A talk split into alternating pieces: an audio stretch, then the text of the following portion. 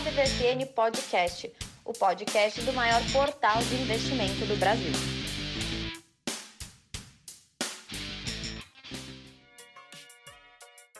Seja bem-vindo a mais uma edição do nosso ADVFN Podcast, o seu podcast da ADVFN, maior portal de investimentos do Brasil. Eu sou Haroldo Glombe, jornalista, colaborador da ADVFN, e já vou dizendo aqui que esse é o último programa neste formato. A partir da semana que vem teremos novidades vai ter um ADVFN podcast mais dinâmico para você. Então vamos lá, sem perder muito tempo, falar com a Renata Silvestre, porque tem umas informações meio bizarras aí que talvez não teriam nenhuma relação com a bolsa de valores, mas no final tem sim. Quais são as novidades, hein, Renata? Vamos lá. Oi, Haroldo. Oi, ouvintes da ADVFN podcast. Sejam todos muito bem-vindos. Bora dar uma desvendada nesses principais acontecimentos da semana e olha, a gente sempre aqui fala sobre o cenário internacional, né, Haroldo? Que ele impacta a nossa bolsa, impacta as empresas. Mas olha, essa semana, as informações que você pode imaginar como mais desconexas do mundo foram as que se conectaram e muito bem com o nosso mercado, acredite se quiser. Eu sei que tem um negócio a ver com o Panamá aí, tem umas coisas bem engraçadas aí que tá acontecendo. Engraçado? Depende do ponto de vista, né? Para começar, Haroldo, tem um navio encalhado lá no canal de Suez. e isso tem tudo a ver com a alta do nosso combustível aqui. Então veja bem, o petróleo na quarta-feira, quando né, houve esse encalhamento do, do navio, o petróleo chegou a subir 6% na quarta-feira e no decorrer da semana ele ainda está né, em, em, trajetória de alta.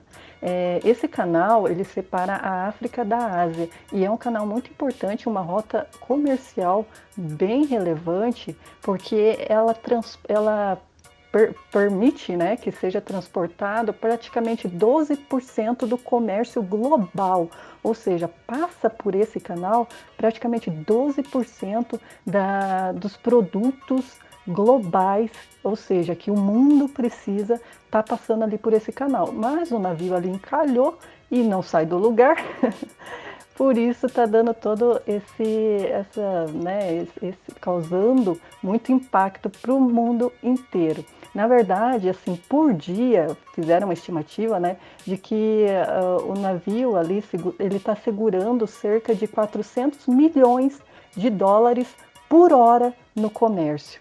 Isso com base no valor aproximado das mercadorias, né, que trafegam por ali todos os dias, ou seja, 400 milhões de dólares por hora estão sendo segurados devido a esse encalhamento do navio. É, as exportações de energia, né, que tem no caso gás natural, petróleo, petróleo refinado, enfim, é, elas passam por ali de 5 a 10% é, dos embarques totais globais, ou seja, praticamente 10% dos embarques de petróleo, né? Tudo isso tá, deveria passar por ali, mas não está porque o navio acabou ficando encalhado nesse, nesse, lo, nesse local. Justamente por isso, né, uma coisa totalmente que parece aleatória, nossa, tem um navio encalhado lá, não sei o que, está se refletindo sim no preço do petróleo internacional, que a gente visualizou ali essa alta, e é claro, vai impactar também aqui no Brasil, no nosso país, né? Algo me diz que essa história aí vai afetar a Petrobras, a queridinha Petrobras, né? Ou eu tô louco? Eu tô louco, Renata? Lembra que na semana passada nós falamos aqui no podcast a respeito da, de uma leve né, diminuída no preço da gasolina, enfim, dos combustíveis da Petrobras? Pois é, até então no mercado internacional a, o petróleo estava numa trajetória de queda, mas como vimos ali nessa semana, a partir desse do encalhamento do navio, é, o petróleo voltou a subir. Né? Então, assim, apesar de a Petrobras ter diminuído um pouquinho de leve na, na semana passada o valor dos combustíveis, ainda assim, no acumulado do ano, é, ele tem um, os, esses combustíveis têm uma alta de 46%. Então, assim, só nesse primeiro trimestre já acumula 46% de alta. Essa alta do combustível é o que fez com que nossa inflação começasse a jorrar. Desculpa a brincadeirinha, tá, Haroldo? Mas é basicamente isso. A alta do combustível fez a nossa inflação é, aumentar ainda mais é, quando a gente começa a analisar o índice de preços ao consumidor amplo 15, o nosso IPCA 15, que saiu essa semana divulgado pelo nosso boletim Focus do Banco Central. Esse índice ele foi de 0,93% em março. Ele ficou bem mais é, alto do que a taxa registrada em fevereiro, que foi só de 0,48%. Esse resultado de 0,93 é o maior para o um mês de março desde 2015 e é a maior taxa mensal desde dezembro do ano passado.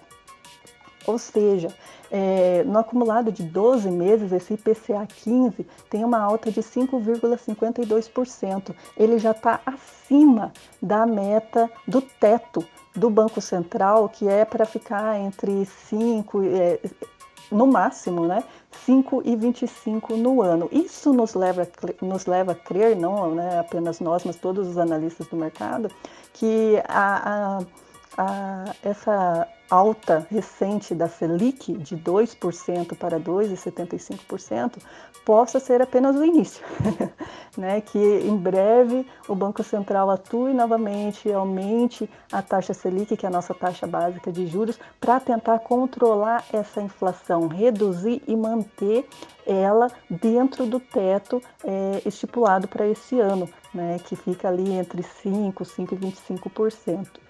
É, porém, é, como vimos, né, a nossa inflação aumentou e isso foi em decorrência principalmente do preço do combustível. Para a gente ter uma ideia, esses preços subiram pelo nono mês consecutivo. Então, assim, já vem de uma trajetória de alta e vem impactando na. É, né, principalmente ali na gasolina, que teve uma alta de 11% apenas nesse é, acumulado do IPCA 15, né, do último mês.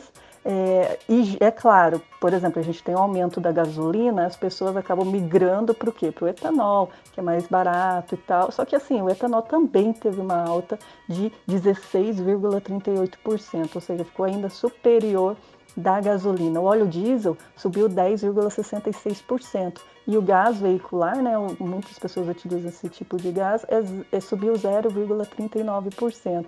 Ou seja, uma notícia que aparentemente não tinha nada a ver, que é um, um navio encalhado lá, está se refletindo muito. Não é claro, claro, não apenas aqui no Brasil, mas em muitos outros países. Só que aqui Inclusive, é, a gente consegue visualizar praticamente a olho nu né, o que está acontecendo. Para a gente ver que muitas coisas que parecem desconexas, na verdade, vão acabar impactando e muito o nosso mercado e, é claro, também a nossa vida cotidiana. Né?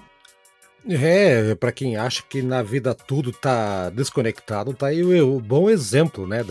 que tudo na vida afeta, é uma cadeia universal, né? Uma, uma, pode parecer besteira essa história do barco, mas eu vi essa notícia aí também essa semana, mas realmente tem um impacto muito grande. Tem mais coisas bizarras acontecendo por aí que vai cair em cima da gente aqui? Mais um fato que parece nada a ver e é até difícil de acreditar, mas uma demissão feita.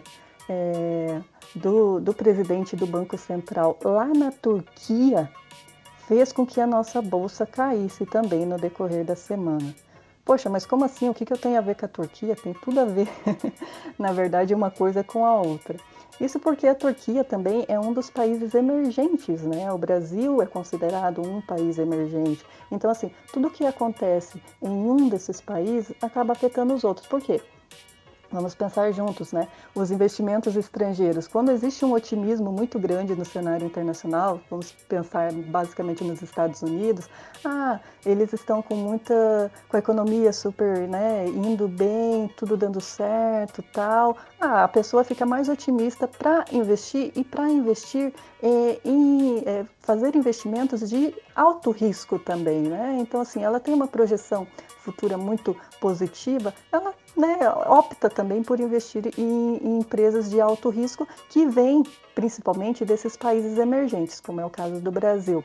Agora, tendo esse problema de que é, o, o, presidente do Banco Central da Turquia, que é um país emergente, foi né, tirado do poder justamente depois de ter aumentado substancialmente a inflação do país, fez com que a, o investidor estrangeiro reduzisse o ritmo. Né? Então, se ele tivesse aquilo que a gente chama de aversão ao risco, opa, ele fica mais cauteloso, já não vai investir tanto assim nos países emergentes após uma notícia tão, tão impactante dessa, né? que vai impactar os, os resultados financeiros dele. Né? E isso acabou, é claro, se refletindo no Brasil e a nossa B3 teve, inclusive, uma queda bem expressiva no dia, justamente devido a uma coisa que aparentemente é aleatória, mas fez todo sentido é, nessa teia que é o mercado. O pessoal espirra na Turquia e, e chega na gente. Engraçado, né? Afeta aqui a nossa bolsa. Falando em bolsa, então, Renato, e daí, como é que foi essa semana? Falando então, né, já estamos falando sobre isso da nossa B3. É, na, no decorrer da semana, é, no acumulado geral, as empresas que, que mais tiveram queda foram é, as sempre presentes, né? Ultimamente a gente está falando muito delas. É, Azul, Magazine Luiza, Embraer, que ainda são empresas varejistas e, do, e, e empresas de aviação que estão caindo expressivamente nos números ali é, no, com relação a, a o desempenho das ações na semana. Já em falando com relação a ações que tiveram alta, né, que marcaram alta nos últimos dias, a gente tem e dessa vez não vamos falar mal, né, Haroldo? Não, falar mal nada. Não, não, não, não, não, não, não. A gente tem o Carrefour subindo com as ações 15%, Pão de Açúcar 9%, Marfrig com 7% de performance positiva no acumulado desses cinco dias. Nossa senhora, é. Então, então temos boas empresas com bons números aí. É, nossa, Marfrig, é, realmente. Então é bom pra galera ficar atento com o que tá acontecendo, né, Renato? Carrefour fazia tempo que não aparecia por aqui, né, né, Haroldo? Uma Carrefour é uma figura carimbada, né? Dessa vez a notícia é positiva, pelo menos.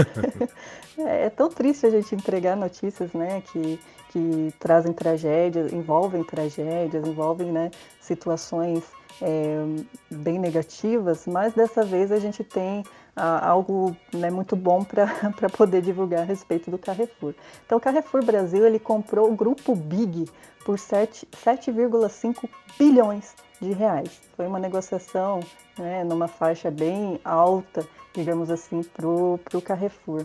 É, esse negócio, é claro, ainda vai passar por todo o crivo do CAD, que é o nosso Conselho Administrativo de Defesa Econômica, para ver se realmente existe essa viabilidade. Não existem, por exemplo, é, as questões de concorrência, se não vai afetar as questões de concorrência, né, e acabar impactando ali também ó, as opções dos, dos, dos, consumidores. Enfim, o CAD faz um, é um órgão regulador que justamente verifica essa questão de concorrência, né, para não deixar é, tudo muito dentro, é, em uma mão apenas, a ponto de as pessoas não terem para onde correr, digamos assim. Né? Enfim, é um órgão que regula toda essa parte. Então a negociação ainda vai passar pelo crivo do CAD, mas o mercado já está vendo essa transação muito, de uma forma muito positiva, porque pode causar aí muitas sinergias, claro, entre as duas companhias que já têm, é, digamos assim, números expressivos, né? O Big é uma empresa que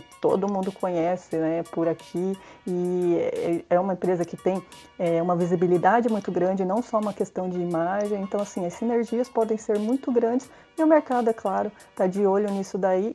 Também é, não é uma coisa para agora, precisa que o órgão é, dê o aval, né, que permita a negociação, mas ao mesmo tempo a gente sabe que a questão de sinergia demora um, um, um né, demora um período.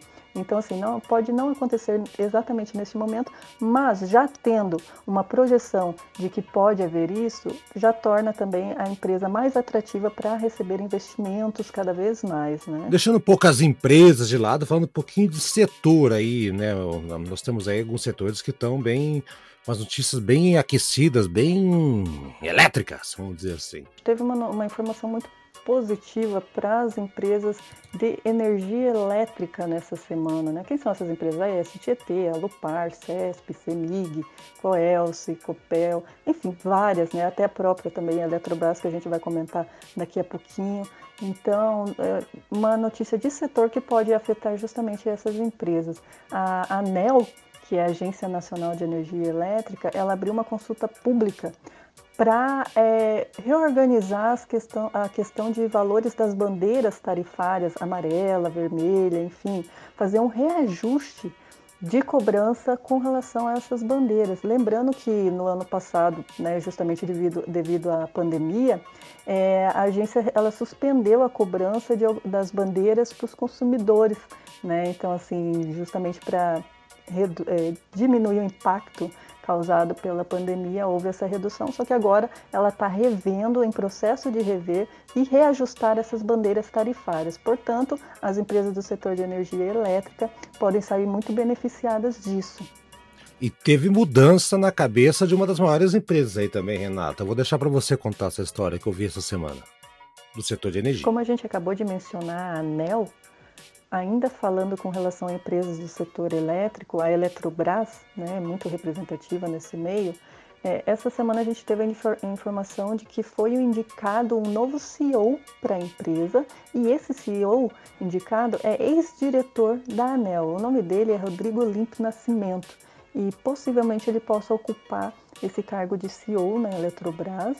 É, o mercado em si, ele gostou muito de ouvir esse nome justamente por ele ter né, uma representação muito grande, já ter tido uma representação muito grande no setor como diretor da ANEL, e também por ele estar à frente dessa questão de privatização né, da Eletrobras nesse momento. Lembrando que a gente já teve muitos sinais de que pode haver essa privatização muito em breve, principalmente após essa medida provisória que foi aberta né, para privatizar a empresa, que foi feita em fevereiro de 2021 que também deixou claro que possivelmente essa privatização pode ocorrer ainda no primeiro semestre, embora né, ainda não haja nenhum, nenhuma confirmação a respeito disso, mas existe a perspectiva.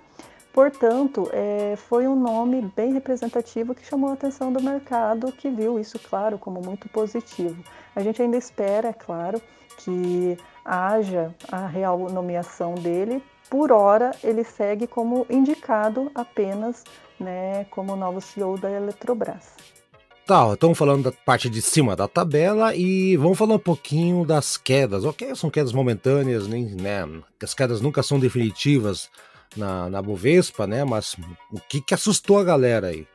Dentro da nossa lista né, de maiores quedas do Ibovespa na semana, a gente falou ali das empresas aéreas é claro, a Gol acaba é, entrando nesse, nesse, ranking, não tão positivo, mas acaba entrando. Mas nessa semana ela teve uma notícia é, positiva. É, enfim, a Gol é só smiles, né, Haroldo? Desculpa novamente o trocadilho, você sabe que eu sou meio.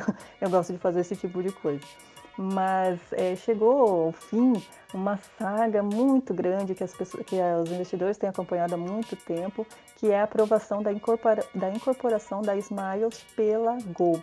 É, a Gol ela ficou aí né, fazendo várias vezes uh, propostas de troca de dos termos de troca né, de, de ações da empresa de, da rede de fidelidade, da Smiles, é, uma atrás da outra.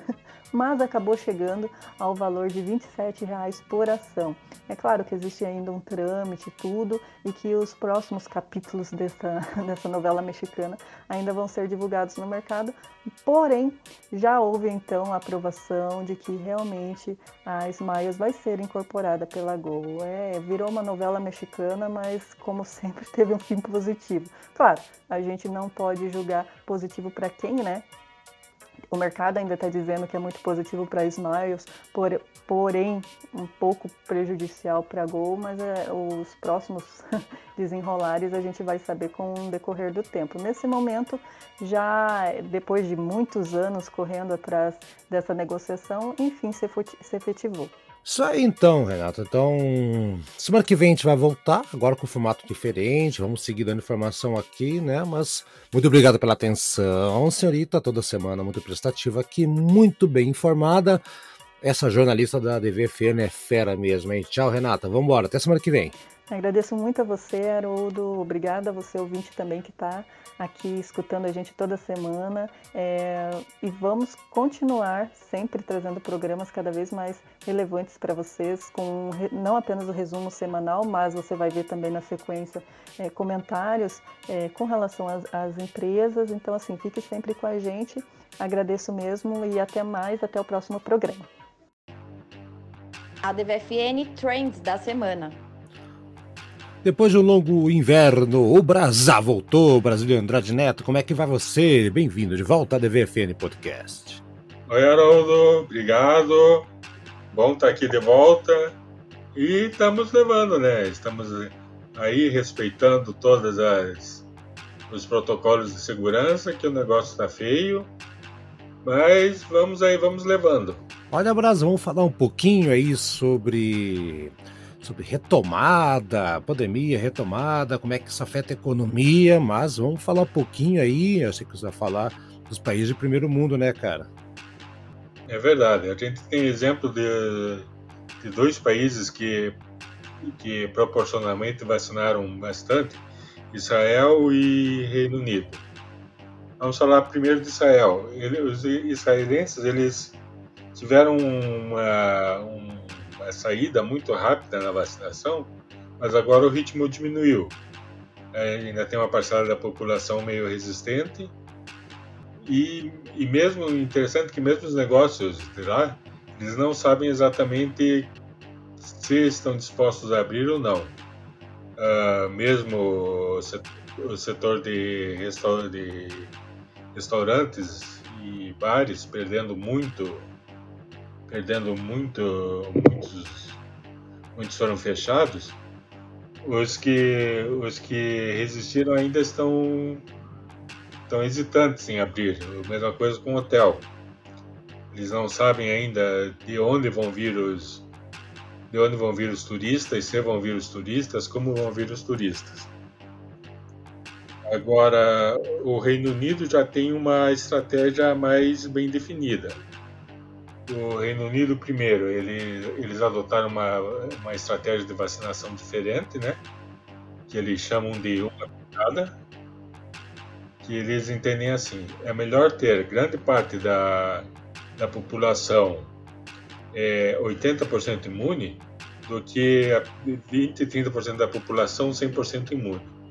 Então eles aplicam a primeira dose e aí espalham as primeiras doses para todo mundo e aí a segunda dose só dão três, três meses e pouco depois. E aparentemente está funcionando bem essa estratégia. Eles uh, têm anunciaram agora uma, uma saída do lockdown, né? Que vai ser aos poucos também.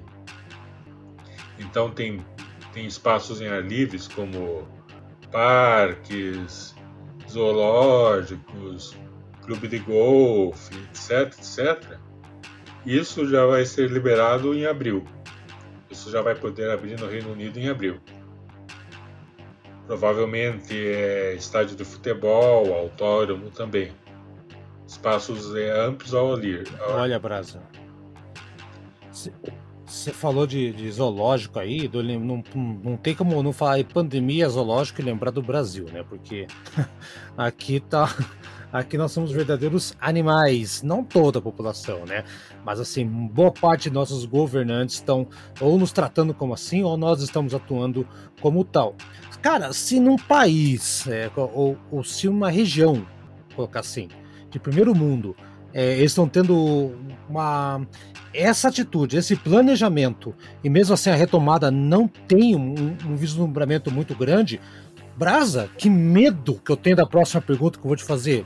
E o Brasil? que não tem nenhum planejamento. É pior a situação, então. Não, olha a resposta que você vai me dar, hein, bicho. O Brasil, ele, ele conseguiu a proeza de fazer um comitê para a pandemia depois de um ano de pandemia. Então, é, alguém falou. Então, é, eu acho que não precisa dizer mais nada. Eu vi, eu vi a, o planejamento do Reino Unido e fiquei de queixo caído, como eu disse. É, só terminando, tudo que é em espaço aberto vai poder abrir em abril. É, pubs, bares e restaurantes vão ter que esperar até maio para começar a reabrir e só, só vão estar liberados 100% em junho. Então, e é, aí shopping centers e cinemas, etc, etc, só vão voltar ao normal em julho. Então você vê, se quando que no Brasil a gente teria uma, um escalonamento de reabertura desse tipo? E voltando a falar dos, dos negócios, isso por um lado é, é ruim, porque se eu investo numa uma cadeia de, de, de, cinema, por exemplo, ou num, estúdio de cinema, eu vou saber que eu só vou ganhar dinheiro, só vou ganhar dinheiro em julho. Mas aí também eu sei que eu vou ganhar dinheiro em julho. Aqui a gente não sabe a situação que vão estar uh, os negócios, as indústrias, é, na semana que vem. Então tem essa, esse lado ruim e esse lado bom. No Reino Unido, eles, os negócios estão conseguindo planejar, estão conseguindo passar esses dados para os seus, para os seus é, acionistas, para os seus investidores, e eles, tá, eles ficam chateados e tal, mas pelo menos eles conseguem planejar. Eles conseguem ter uma visão econômica de, de quando que vão começar a receber e como vão começar a receber. Isso chama-se perspectiva. Exatamente. Aqui nós não temos isso. Aqui nós nós não, não temos nenhuma nenhuma indicação. É, é, não, como não. disse, agora que o, parece que o setor produtivo está começando a se mover, né? está começando a, a exigir uma ação mais integrada com a, com a carta que aberta que fizeram semana passada, estão começando a exigir uma ação mais integrada, estão começando a exigir regras claras do jogo. É, se for para fechar, fecha. Se for para abrir, abre. O que não pode é ficar nesse, nesse, nessa incerteza de cada esfera. Eu vi uma cafeteria, Brasa. Eu vi, eu vi uma cafeteria no centro de Curitiba esses dias aí, passando ali no centro por acaso, uh, que a porta tá fechada, uma, outra tá aberta e tem uma barricada, uma barricada no meio, uma, uma um balcão para impedir, porque o cara só pode colocar o braço para dentro. Então, é, esse é o retrato do, do comércio hoje, vou pegar do, do, comércio mesmo, direto, né? Exato. O negócio tá aberto, mas não tá. O cara pode entrar, mas não pode. É, é, e aí, como é que fica, né? Exato. Então é uma, uma falta de, de planejamento que é isso que, que assusta, né? Se você souber que as regras são essas, pelo menos você consegue se planejar, pelo menos você consegue prever alguma coisa. Uh, já que é, auxílio para os empresários é, não houve, ou houve muito pouco, em somente algumas regiões, então, essa, essa é a questão. Então, é, a palavra investidores é, é paciência, que, que na grande parte do mundo ainda não é nesse primeiro semestre, né? É só no segundo semestre que as coisas, a maioria das coisas vão voltar ao normal. Isso nos países mais avançados em mais avançados nesse combate, né? boa parte da Europa, os próprios Estados Unidos, que está avançando rapidamente. Mas vamos ser otimistas, né? Uh, conforme também o tempo vai avançando, tem a lei da oferta e da procura. Mais vacinas são liberadas, mais fabricantes vão ter suas vacinas aprovadas e a oferta vai aumentar. E aí, com, provavelmente, o ritmo da vacinação vai pode acelerar também. É o que esperamos. Isso aí, Braz. A partir da semana que vem, então, a gente vai estar novamente aqui na DVFN Podcast com novidades, novo formato, com a mesma qualidade de sempre, mais dinâmico dessa vez, né, Braz? Até semana que vem e tchau. É isso aí. Semana que vem vamos ter um novo podcast e não perca, você não pode perder. Até a semana, Haroldo.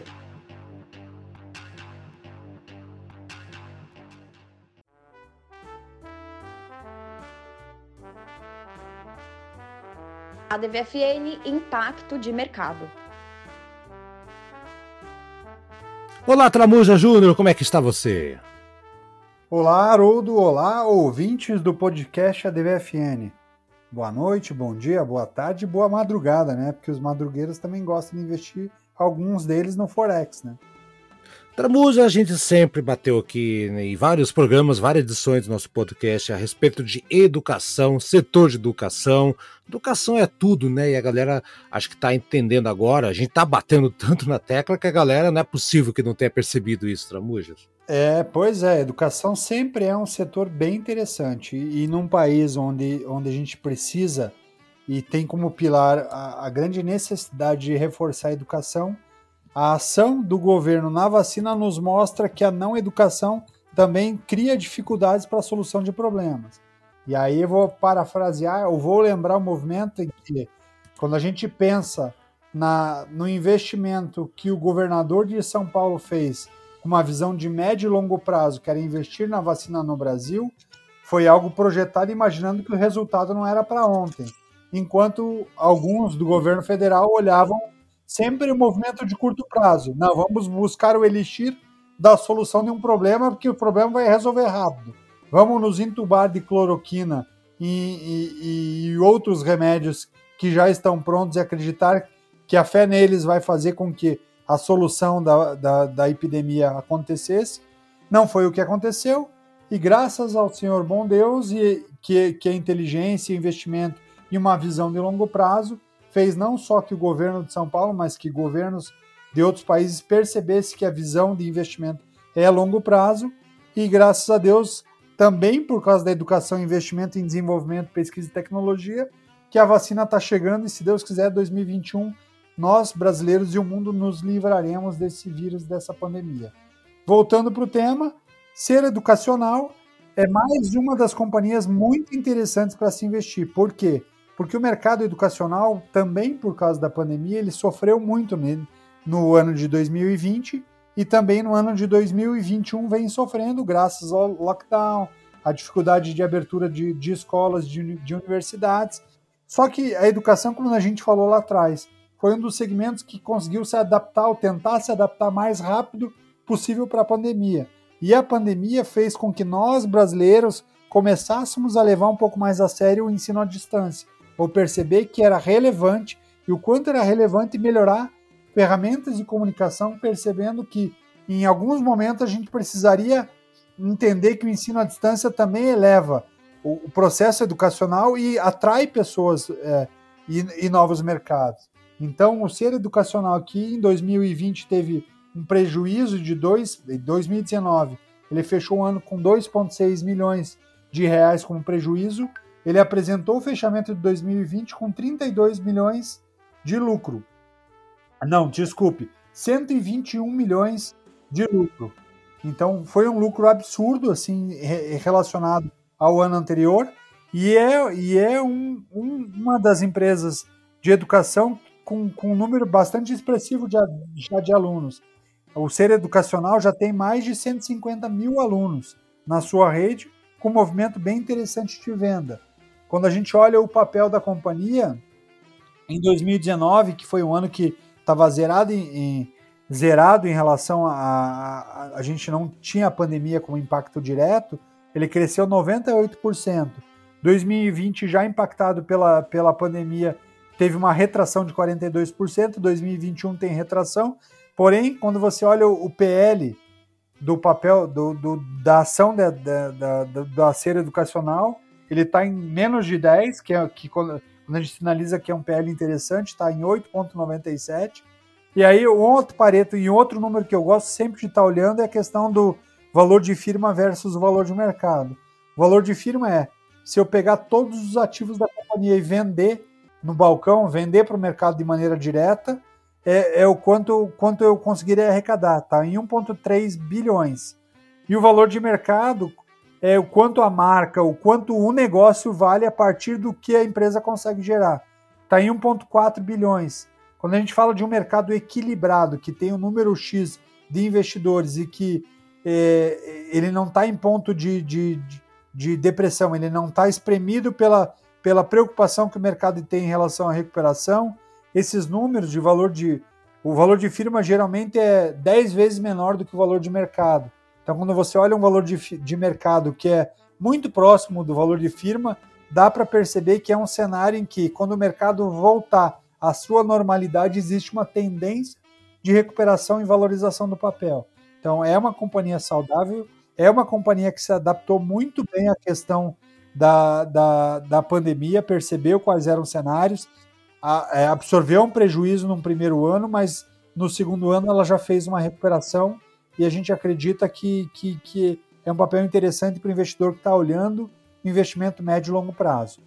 E que velocidade, seria um belíssimo exemplo se todos os setores seguissem mais ou menos o que aconteceu, né? Que rapidez e que uh, uh, que adaptação, que poder de adaptação que o setor educacional teve nessa pandemia, Tramujas. Olha só, e, e quem olhou a empresa ou esse setor no começo da pandemia e olha agora, é, realmente os resultados estão falando por si. Com certeza. Ele trouxe um, o, educacional, o que, é, o que é importante, é gritante do modelo. Claro que o presencial é muito rico, tem muita troca.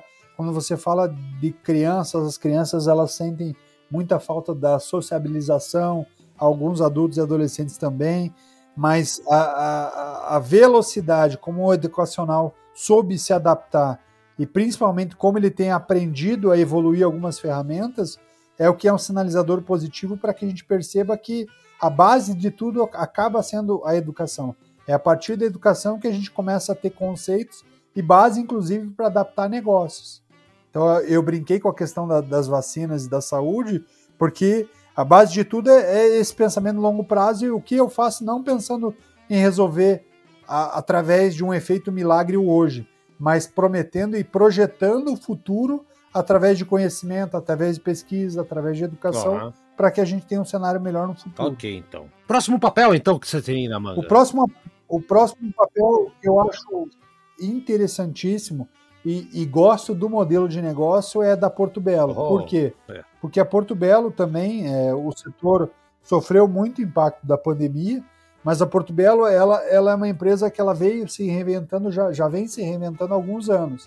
Ela vinha de um mercado em que estava muito atrelado a um único canal de negócio, que eram as grandes eram as grandes casas de materiais de construção, então ela vendia muito na Leroy Merlin, em, em, em em outros home centers grandes pelo Brasil afora, só que é, esses segmentos eles tinham grande dificuldade de entender por que, que o piso acabava tendo é, em algum momento dificuldade de venda e a Porto Belo percebeu que o, o cliente dela estava mudando. No Brasil, a, a, a, chamada da Leroy é uma chamada que ela diz que é faça você uhum. mesmo, que é aquele conceito do bricolagem. bricolagem é um conceito que lá fora funciona muito. Lá fora eu digo no mercado europeu, no mercado americano. Por quê? Porque a, a mão de obra é muito cara lá fora. Então é muito comum um dono de uma casa média e grande ele mesmo instalar o próprio piso, ele mesmo é, fazer uma parede, ele mesmo puxar um cano, ele mesmo cuidar das instalações elétricas. No Brasil a gente ainda não chegou nesse nível.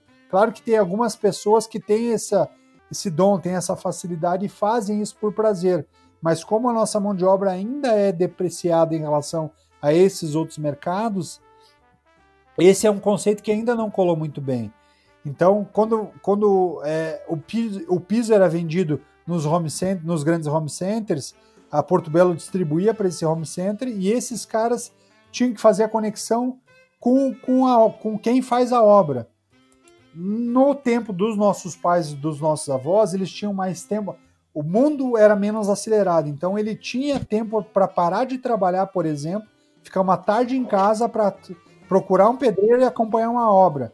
Coisa que hoje em dia é, é praticamente inviável a gente imaginar um executivo de hoje parar a atividade dele atual, do dia a dia, para procurar um, um pedreiro, procurar um azulejista, procurar um, um profissional de obra para que ele faça essa, esse é processo de obra.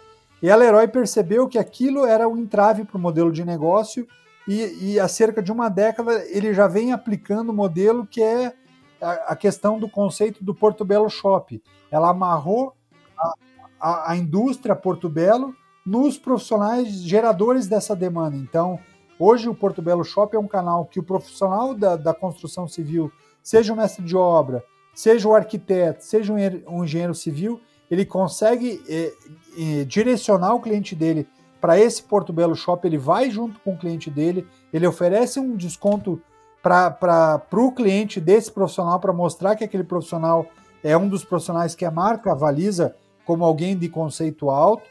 E a, e a partir do momento que ela fez esse gatilho de negócio, ela alicerçou o negócio dela não no menor preço, mas no, padrão, no padrão de influenciadores de impacto direto. Uhum. Isso fez com que a marca conseguisse galgar patamares que outras marcas de piso não entenderam ainda como modelo de negócio, e ela fechou esse, esse ano com lucro de 34, do lucro no trimestre de 34 Caramba. milhões. Então é um lucro bastante expressivo, é, é, é acima do que tinha sido no, no ano anterior, e a marca acredita que esse número ainda vai ser maior com a recuperação e com, e com a aceleração das vacinas e, e com, com, com, com, o mercado mais tranquilo em relação a, a médio uhum. e longo prazo. Então é, é outra empresa bem interessante, está num segmento de construção civil. Quando você olha o papel da companhia também é um papel que, de volta, tem dois indicadores fundamentalistas que eu gosto muito de olhar, que é o PL, que é o preço por lucro da ação. Ele está em 10,38. Quando eu falo de 10 para baixo, isso mostra um cenário que é, é, é, esse número ele é muito parecido com o que a gente chama de payback. Então, eu compro um negócio, em quanto tempo ele se paga? Se em 10 anos ele se paga, é um negócio que faz sentido e que tem bastante, bastante interesse. Se ele se alonga demais em relação a isso, é um alerta para perceber outros indicadores Exato. que são importantes. E olhando o segundo indicador que eu gosto muito, que é acompanhar o valor de firma versus o valor de mercado. O valor de firma da Porto Belo hoje, vendendo 100% dos ativos, mais o que ela tem de caixa, está em 1,7 bilhões. E o valor de mercado, 1,3. Olhando a ação da companhia, tá, fechou o, a, essa sexta-feira em, em 8,61. Eu acredito que está bem é, subavaliado o papel e com a volta do mercado, com maior liquidez e maior volatilidade do mercado, tende esse papel a voltar aos patamares que, que já estiveram em anos anteriores. Ok, ok. E o último, último assunto para fechar, vai lá. É uma empresa que fez o IPO esse ano, então ainda é um IPO recente, mas daqui a gente vai, vai fazer um pouco do inverso do que a gente tinha conversado, porque a, a Mosaico, que é a dona do, do site Zoom de busca, Busca Pé e Bom de Faro, que faz aquele trabalho é, de captação e comparação de preços, ela abriu o IPO dela com papel acima de 40 reais. Em menos de quatro meses, aquele papel dela que, que tá. Ela abriu o IPO dela em menos de, de 40 dias.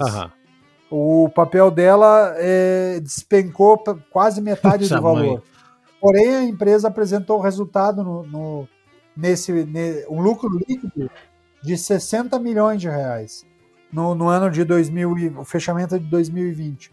Então a empresa está dando lucro, é uma empresa interessante que está num negócio que faz todo sentido, porém, como ela abriu com uma expectativa alta, porque era um IPO e os investidores no IPO criam expectativas que nem sempre são difíceis de sacramentar pensando no curto prazo, isso fez com que num período curto de tempo o papel tivesse uma depreciação. Hum. Mas é um papel interessante, acredito na companhia e, como acionista, acho que vale a pena ficar de olho. O Buscapé, né?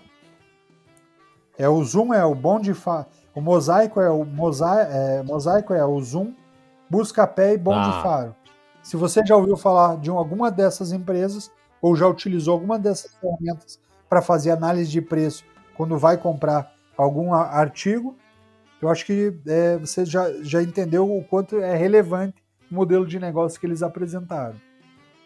Pois é, uma empresa de tecnologia que lida com conferência de preços e, e, e comparativos. É, dá para ficar de olho no preço da ação dela, sim, eu tô de acordo aí. Tramujas, nessa nossa despedida desse formato nosso aqui da, da, do nosso ADVFN Podcast. Quero agradecer você, foram conversas muito interessantes. Nós vamos seguir agora com um formato diferente, a conversa vai ficar mais, é, é, é, mais com um leque maior de opções a partir de agora, né? Vamos, em vez de colocar cada um dos comentaristas em o seu próprio setor, vai ficar todo mundo junto, debatendo, conversando, dando risada, se divertindo, se provocando, e aí vai ser a aquele happy hour bacana para quem quer investir, né, Tramujo? Então, tamo aí, tá feito o convite, semana que vem, vamos lá. Foi um prazer trabalhar com você nesse formato. Vamos começar outro agora, né, Tramujas? Boa noite. É, é isso aí, Haroldo. É, foi, será um prazer ainda maior, todos no mesmo ringue. Será bem importante, eu acho que, que a troca será ainda isso. melhor e com conversas mais enriquecedoras. Né?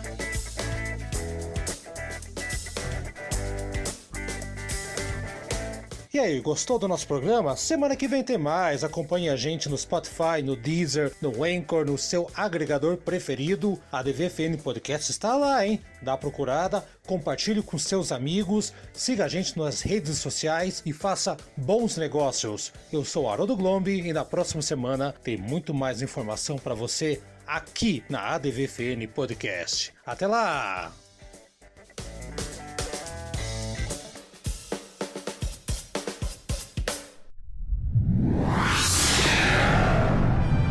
Uma produção na pauta podcast.